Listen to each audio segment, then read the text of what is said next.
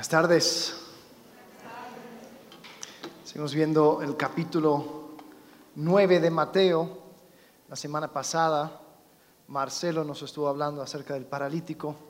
Así que si están con sus Biblias, por favor ábranlo. Mateo capítulo 9, vamos a comenzar desde el versículo 9. Eh, pero antes, quisiera hablar y establecer algunas cosas en cuanto a, un tema de comunidad. Hablamos mucho acerca de comunidad en esta iglesia, pero ¿qué hace que una comunidad sea una comunidad? ¿Qué es lo que forma una comunidad?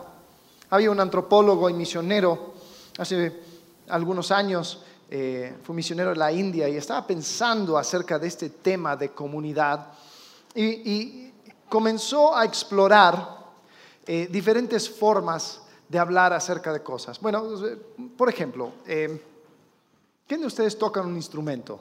¿Algún instrumento? ¿Tocan un instrumento? ¿Algunos? Ok, bien. Eh, ¿Quién se considera músico? ¿Quién se considera músico? Veo pocos de las personas que levantaron la, mano diciendo que tocan un instrumento. ¿Cómo es eso? Que tocas un instrumento pero no eres músico. ¿Por qué? Hay un criterio para ser músico? ¿Qué es lo que determina que alguien sea músico o pueda llevar el título de músico o entrar en la comunidad de los músicos? Eh, que alguien, le, o sea, que, alguien se le, pague por trabajo. Entonces, si te, doy cinco pesos, entonces ahora sí eres músico. Que toque bien, quizás. Eh, que viva de la música. ¿Dónde está la línea? ¿Han puesto a pensar eso? O sea, toco un instrumento, pero no soy músico. O eh, fui músico hace muchos años, pero tengo 30 años que no toco. ¿Soy, ¿Sigo siendo músico? Eh, es, una, pregunta interesante. Bueno, pensando en, los, en, la comunidad de Cristo. ¿Quién diría que sigue a Cristo? Yo sigo a Cristo. ¿Ok? Después de aquellos, ¿qué se llamaría seguidor de Cristo? ¿Qué significa ser seguidor de Cristo? A, diferencia de simplemente decir, eh, yo sigo a Cristo. ¿Qué significa ser seguidor de Cristo? Que tenga mucho tiempo siguiendo a Jesús, que tenga una vida ejemplar, que viva una vida que la gente asocie con cristianos. ¿Dónde está la línea? Y sabes, este antropólogo y misionero, él, él habló, descubrió que habían dos tipos de formas de ver comunidad. Una era una comunidad delimitada, donde hay ciertas reglas o ciertas normas o cosas para cumplir para determinar si estás adentro. Tengo una aquí. Entonces, una comunidad delimitada, hay personas adentro y personas afuera. ¿No? Es como una membresía de Costco. O eres miembro o no eres miembro. No hay, no hay medio miembro. O quizás eh, pensando en un perro o un gato. ¿Qué hace que un perro sea un perro? Bueno, hay ciertas características. Si eres esto, eres de. O sea, eh, eh, se considera este animal un perro, ¿no? Si eh, tiene estas características, entonces se considera un gato. entonces, tiene que ver con características o cosas que se, se va haciendo para determinar si estás dentro o fuera. Es una comunidad delimitada, si eres miembro o no. Después hay otra forma de ver comunidad y tiene que ver con el centro. ¿Cuál es el centro? Es una comunidad centrada. Una comunidad centrada no tiene tan delimitado los, las esquinas y quién está dentro, quién está afuera, sino que es quién es el centro.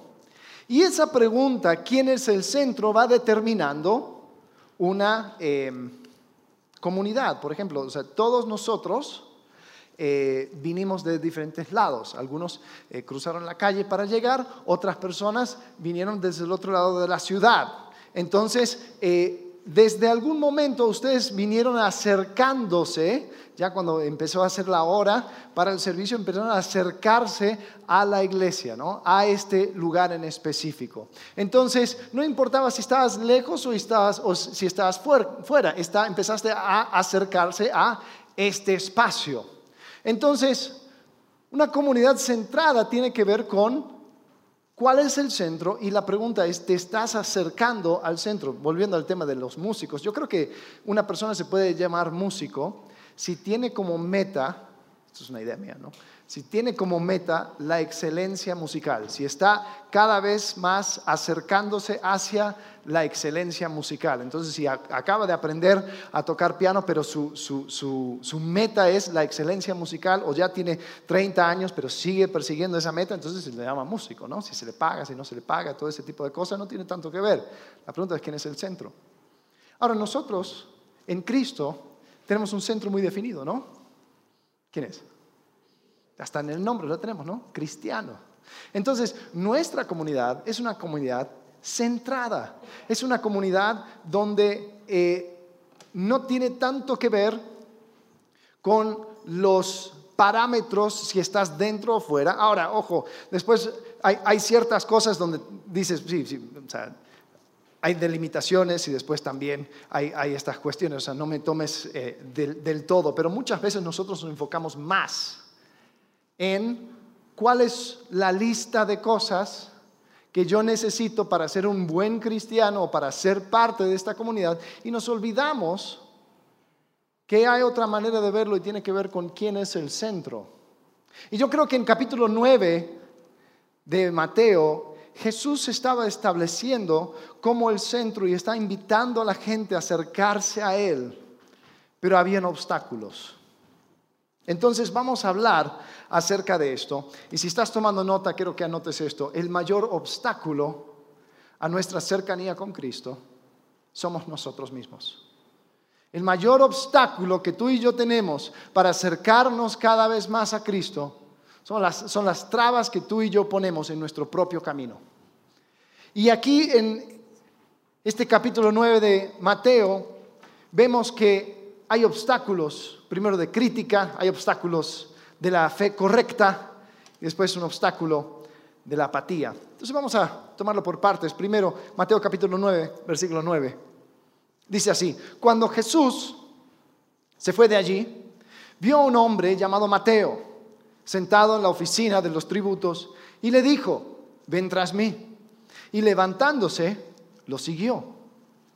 Y estando él sentado a la mesa en la casa, muchos recaudadores de impuestos y pecadores llegaron y se sentaron a la mesa con Jesús y sus discípulos. Cuando los fariseos vieron esto, dijeron a sus discípulos, ¿por qué come su maestro con los recaudadores de impuestos y pecadores? ¿Ves? Entonces tenemos a los fariseos que empezaron a cuestionar y empezaron a decir, oye, ¿y por qué tu maestro se junta con gente tan baja? Los recaudadores de impuestos, o sea, cuando piensas en esto, no, no, pienses en el SAT, ¿no? O sea, bueno, son gente digna de su trabajo, que son parte de nuestro... No, no, no. O sea, estos eran personas que iban juntando dinero de su pueblo, llevaban su mochada y después entregaban los tributos y los impuestos a los romanos. Entonces, esto se veía para las personas adentro, era una cierta traición. Ser un recaudador de impuestos es vender tu patria.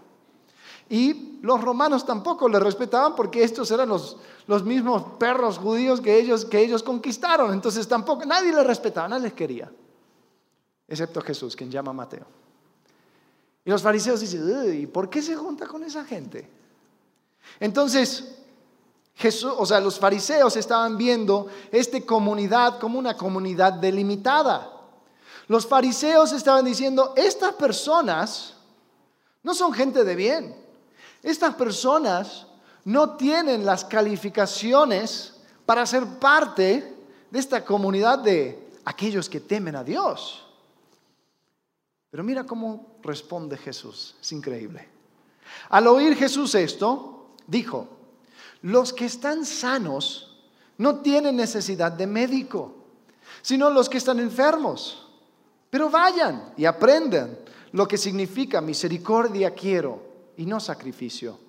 Porque no he venido a llamar a los justos, sino a los pecadores.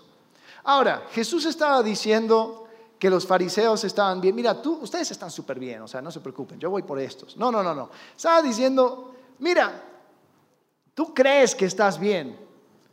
Y como tú crees que estás bien, no ves necesidad de acercarse a mí. Pero estas personas saben que están mal, saben que son, están enfermos, saben que son pecadores. Y por eso esas personas que ven su necesidad, son los que se van a acercar a mí. Entonces, lo que yo busco es misericordia y no sacrificio. No estoy buscando una lista de cosas a cumplir.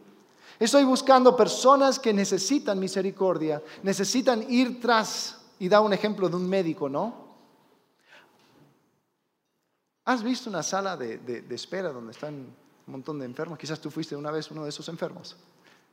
¿Te has puesto a, si, eras, si fuiste uno de esos enfermos, a compararte con las personas? Ay, esta persona está mucho peor que yo. Y esta persona, no sé, o sea, anda a ver para qué viene al médico, ¿no? Todos los que están en la sala de espera, ¿para qué están? Porque quieren ver al médico. No se comparan los unos con los otros. Lo que quieren es acercarse al médico. Un enfermo no se compara con otros enfermos. Entonces Jesús estaba diciendo, si tú no ves tu necesidad, de acercarte a mí, entonces yo no te puedo ayudar. Solamente aquellos que constantemente tienen delante de ellos su necesidad van a poder responder y van a poder acercarse a mí. Entonces los fariseos tenían el obstáculo de la crítica frente a ellos y por eso ellos no podían ver lo que ellos tenían que ver. Continuemos en el texto. Dice entonces los discípulos de Juan se acercaron. Primero tuvimos a los fariseos y ahora los discípulos de Juan. Diciendo, ¿por qué nosotros y los fariseos ayunamos? Pero tus discípulos no ayunan. Y Jesús les respondió, ¿acaso los acompañantes del novio pueden estar de luto mientras el novio está con ellos? Pero vendrán días cuando el novio les será quitado y entonces ayunarán. Nadie pone un remiendo de tela nueva en un vestido viejo, porque el remiendo al encogerse tira del vestido y se produce una rotura peor. Y nadie echa vino nuevo en odres viejos, porque entonces los odres se revientan y el vino se derrama y los odres se piedren, sino que se echa vino nuevo en odres nuevos y ambos se conservan. Entonces, Jesús empieza a hablar a los discípulos de Juan. Dice, oye, mira, nosotros ayunamos. ¿Y tus discípulos por qué no ayunan? Eso es lo que hacemos nosotros, lo que hacen los fariseos. Y Jesús empieza a hablar eso de lo nuevo y lo viejo. Básicamente lo que está diciendo es, mira, lo que, lo que yo vengo a traer es algo nuevo.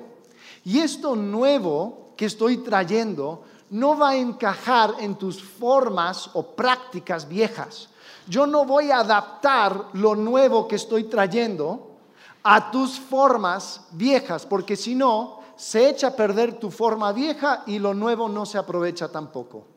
Entonces, lo que dice, hace una comparación con una boda y dice, nadie se pone de luto cuando el novio está, celebra. Y Jesús dice, los discípulos me tienen a mí y están celebrando.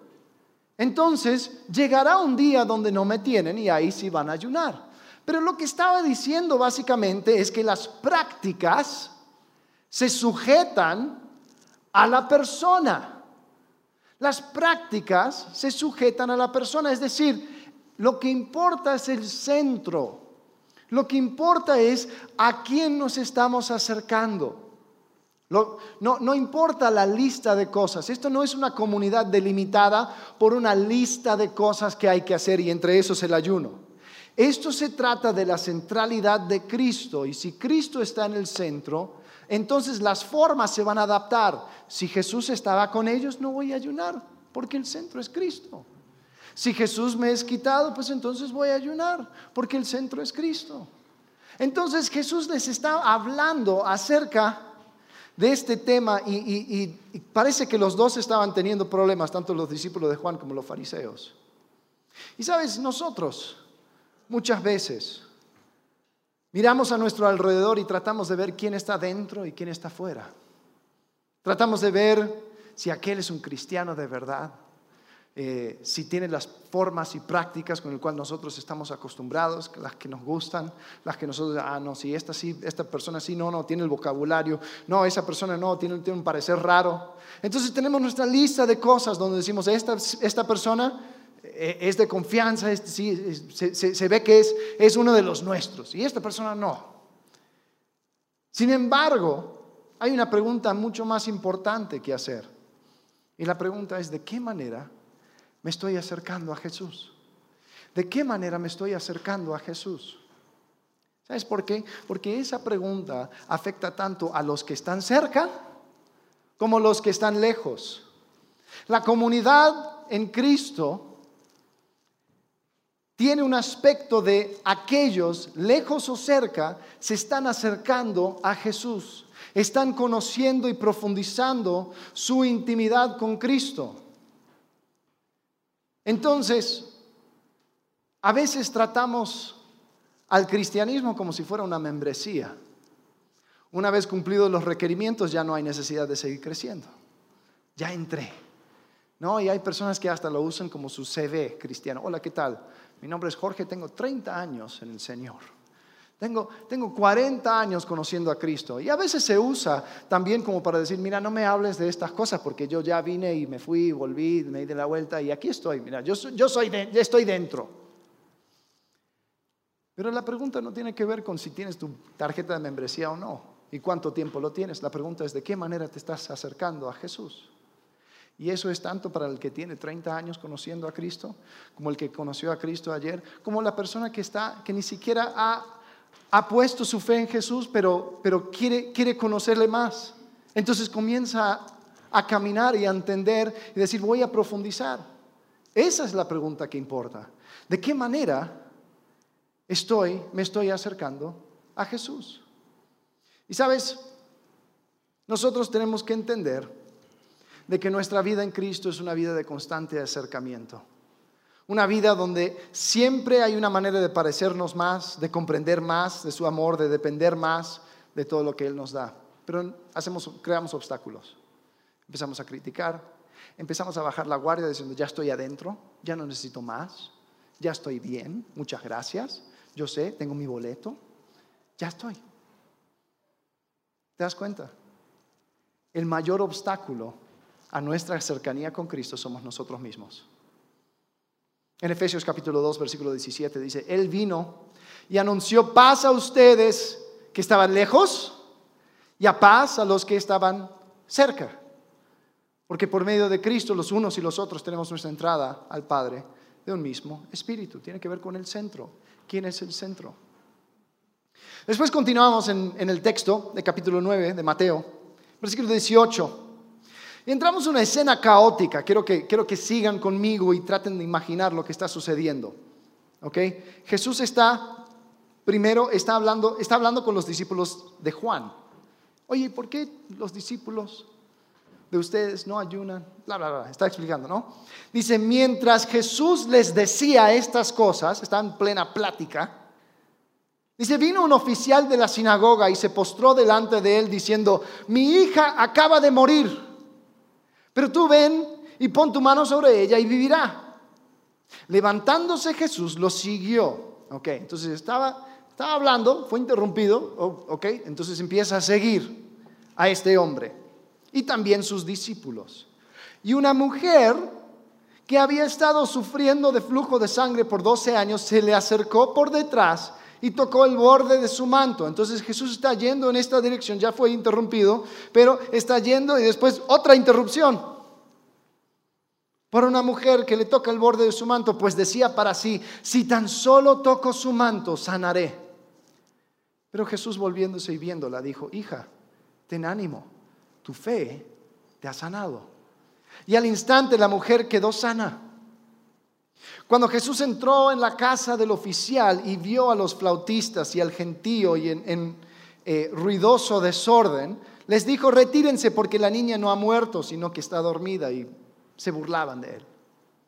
Pero cuando habían echado fuera a la gente, él entró y la tomó de la mano y la niña se levantó. Y esta noticia se difundió por toda aquella tierra. Al irse Jesús de allí, dos ciegos lo siguieron, gritando, Hijo de David, ten misericordia de nosotros.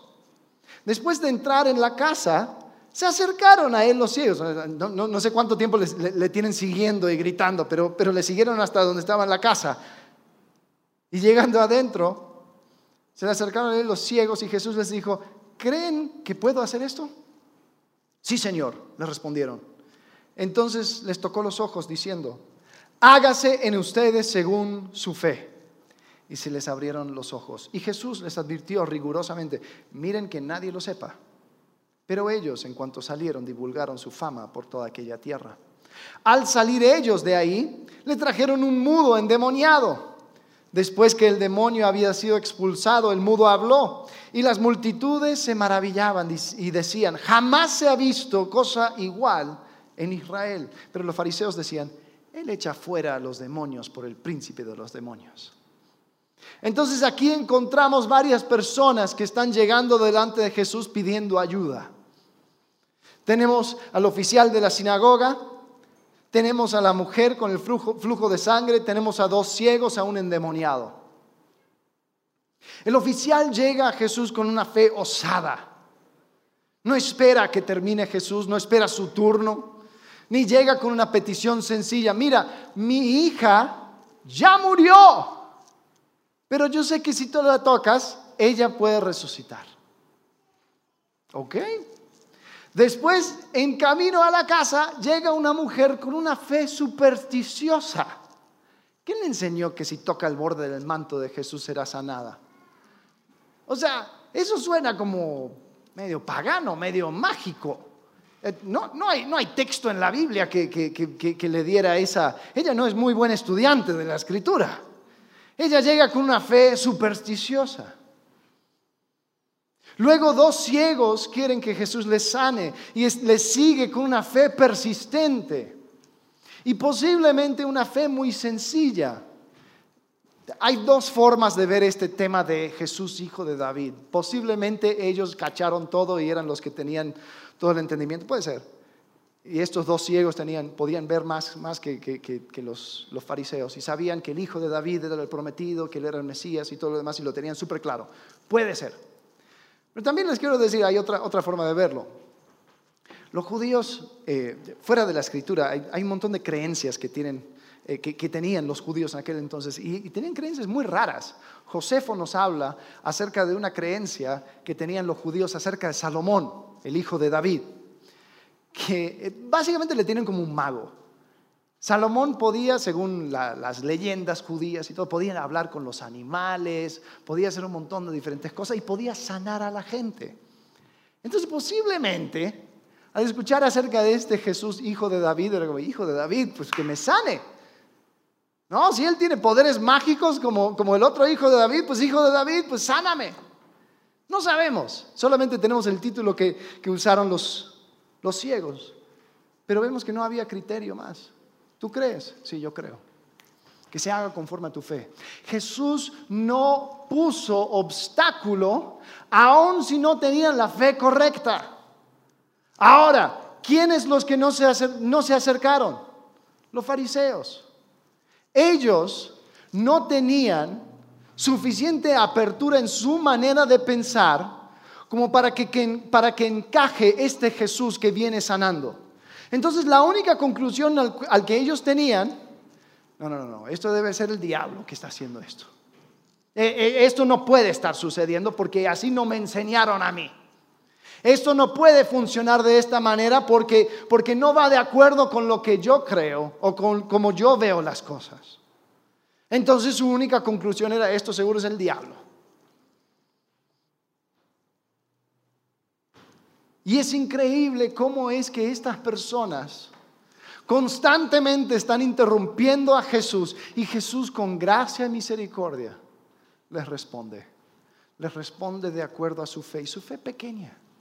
Su fe, digamos, incompleta, tal vez hasta de cierta forma no, no, no bien ajustada. Pero ellos vieron una necesidad, dijeron, yo tengo que acercarme a Jesús. Y Jesús responde. Y Jesús hace el tiempo. Y Jesús permite que ellos se acerquen a Él. Entonces, podemos ver que el tema no tiene que ver tanto con cuáles son las cosas muy específicas y particulares que voy manejando en cuanto a, a mis creencias. La pregunta mayor es, ¿de qué manera me estoy acercando a Jesús? Y sabes, muchas veces nosotros queremos llegar a Jesús cuando tengamos todo en orden, ¿no? A,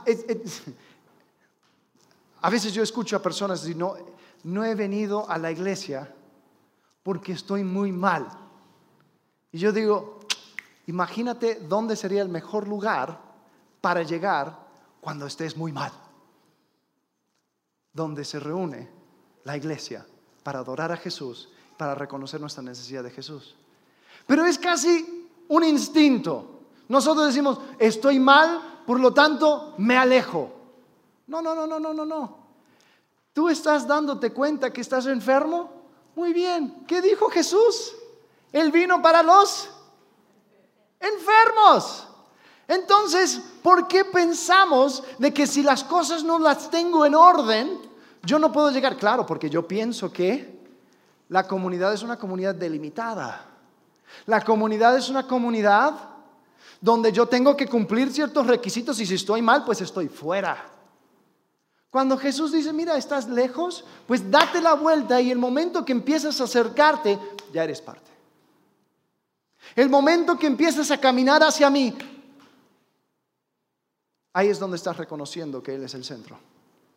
El mayor obstáculo a nuestra cercanía con Cristo somos nosotros mismos. Jesús busca personas que reconocen su necesidad de Él. Personas que con la fe que tienen le buscan. Personas que no pueden esperar un segundo más, sino que van a interrumpir al mundo entero si es lo que tienen que hacer para llegar delante de Él. Ah, no, pero ¿qué decimos? Es que, mira, déjame aprender un poquito más. Déjame arreglar esto primero. Déjame saber si estoy bien o no, porque tengo muchas dudas. Yo no veo en estas personas esa actitud. Yo veo una fe desesperada. Sí, quizás con sus limitaciones. Sí, quizás con algunos baches. Sí, quizás con algunas cosas, pero ellos reconocieron una cosa. Yo me tengo que acercar a Jesús, porque Él tiene lo que yo necesito. Esa es la invitación. Eso es lo que nos une, el centro. Después al final tenemos el obstáculo de la apatía. Y es bien triste porque termina este, este capítulo donde eh, va, va diciendo que Jesús recorría todas las ciudades y aldeas enseñando en las sinagogas de ellos, proclamando el Evangelio del reino y sanando toda enfermedad y toda dolencia. Y viendo las multitudes, tuvo compasión de ellas, porque estaban angustiadas y abatidas como ovejas que no tienen pastor. Entonces dijo a sus discípulos, la cosecha es mucha, pero los obreros pocos. Por tanto, pidan al Señor de la cosecha que envíe, sus envíe obreros a su cosecha. Jesús ve a la multitud, les tiene compasión. Jesús reconoce que ellos están, dice, abatidos y angustiados como ovejas que no tienen pastor. Recorre ciudades y aldeas, va enseñando. Después pide que sus discípulos oren por la cosecha para que Dios mande obreros. El próximo capítulo, me voy a adelantar un poquito, el próximo capítulo Jesús envía a sus discípulos como obreros para que vayan y prediquen. Suceden cosas, milagros, señales, cosas increíbles en esas ciudades. ¿Y sabes lo que pasa? Nada. En el capítulo 11, Jesús comienza a hablar. Y básicamente dice, oye, ¿y qué onda con ustedes? A ver, primero vino Juan y vino como esos profetas de antaño y le decían que estaba loco.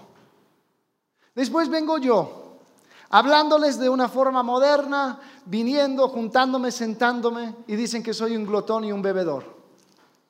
¿Qué quieren? ¿En serio?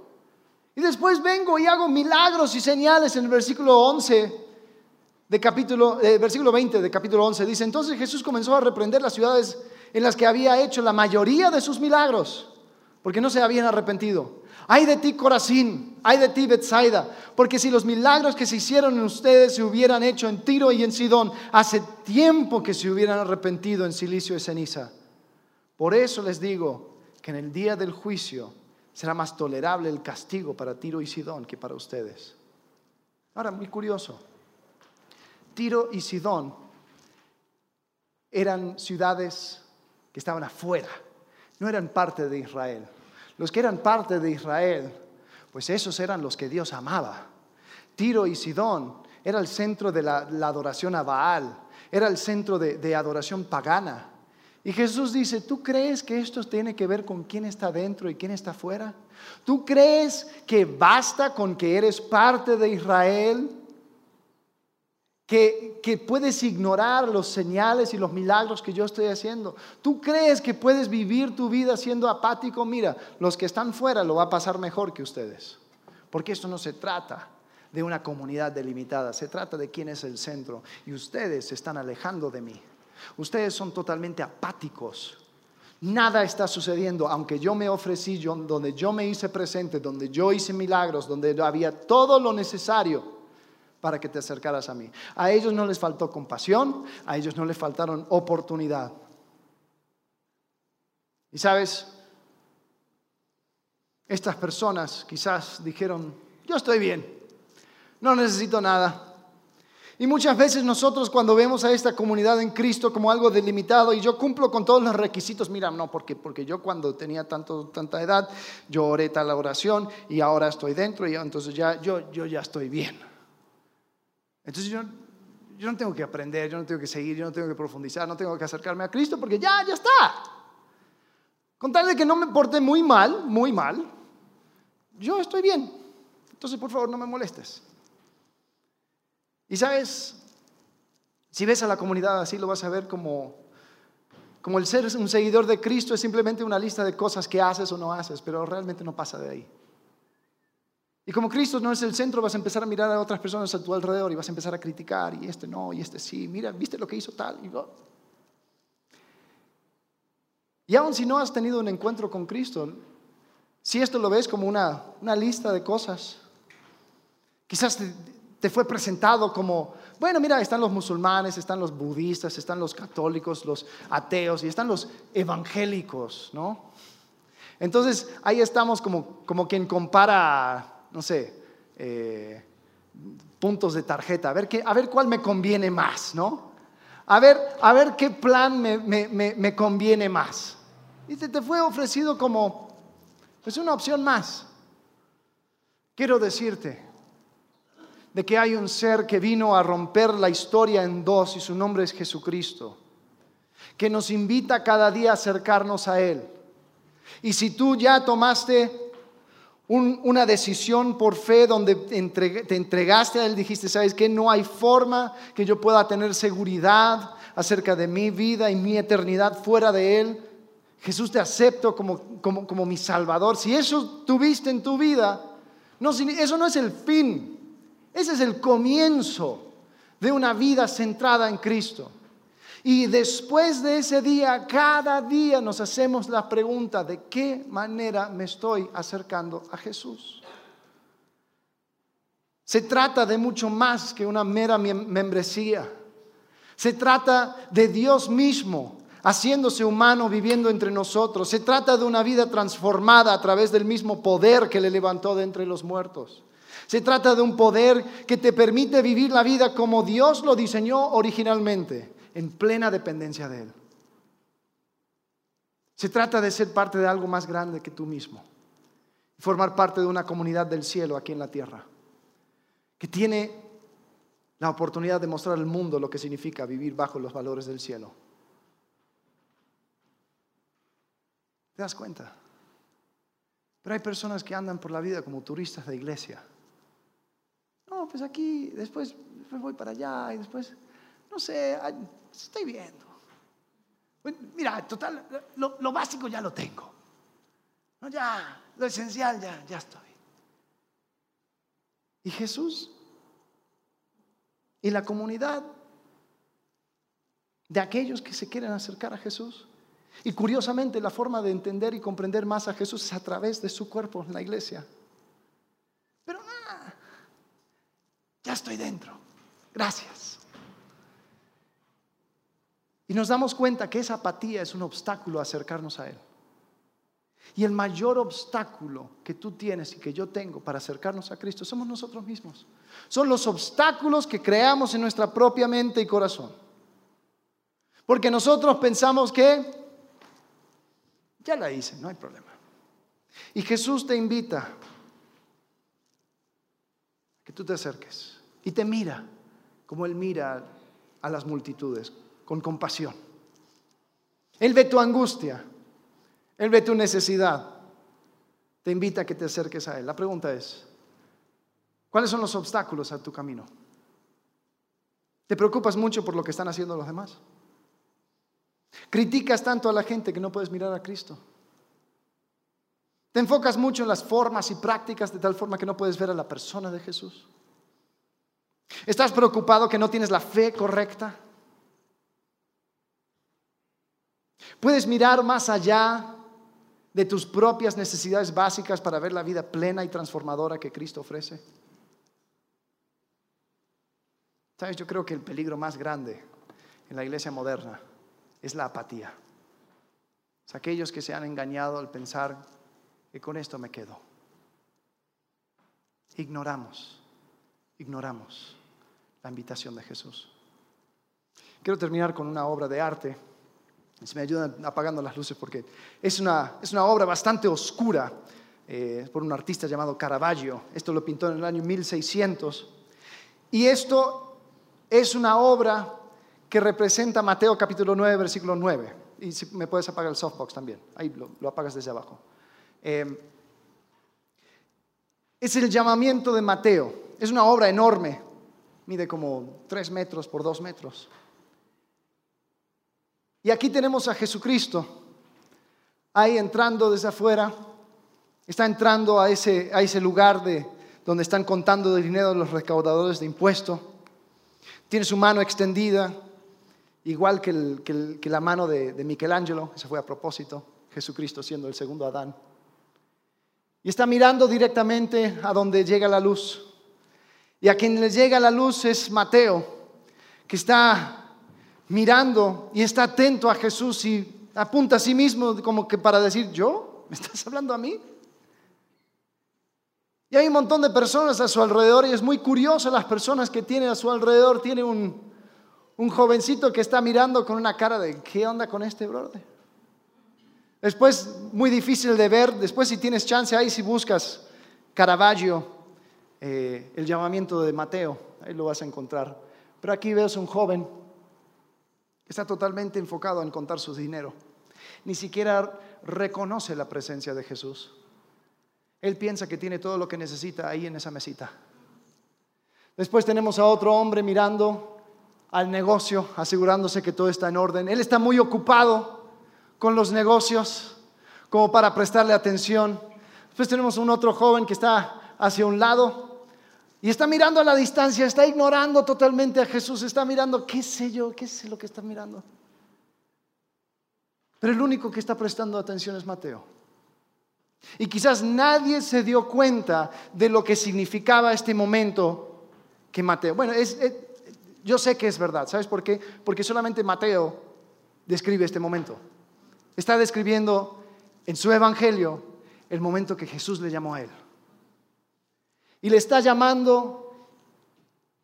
Y si vemos el texto, versículo 9 de Mateo 9, cuando Jesús se fue de allí, vio un hombre llamado Mateo, sentado en la oficina de los tributos, y le dijo, ven tras mí. Y levantándose, lo siguió. La pregunta, ¿cuál de estos hombres vas a ser? ¿Cuáles son los obstáculos que tú tienes para levantarte y seguir a Jesús? Y no me hables de que tú ya estás adentro, porque eso no es la pregunta. La pregunta es, ¿cómo estás acercándote a Jesús? ¿Cómo te estás acercando a Jesús hoy? No des por hecho lo que tú ya hiciste y dices, ya soy parte de esta comunidad, porque siempre, siempre, siempre tenemos la oportunidad de vivir un poco más en dependencia siempre tenemos una forma de poder comprender un poco más de su amor. Siempre podemos reflejar un poco más su carácter. Siempre podemos seguir acercándonos a Jesús. Entonces, así como Jesús llamó a Mateo, también nos llama a nosotros cada día. Ven tras mí, ven tras mí. Vamos a orar. Padre, gracias por tu palabra. Gracias por esta escena. Señor, donde vemos el llamamiento de Mateo Gracias Señor porque podemos ver que no, no pones obstáculos, Señor, a que nosotros te sigamos, sino que abres la puerta de par en par, Señor, para que nosotros podamos seguirte, podamos reflejarte, Señor, pero la crítica, nuestro miedo de no entender todo, no tener la fe correcta y aún nuestra propia apatía, Señor, nos limita. Señor, te pido que cada persona aquí presente pueda ver lo maravilloso que eres, lo hermoso que eres.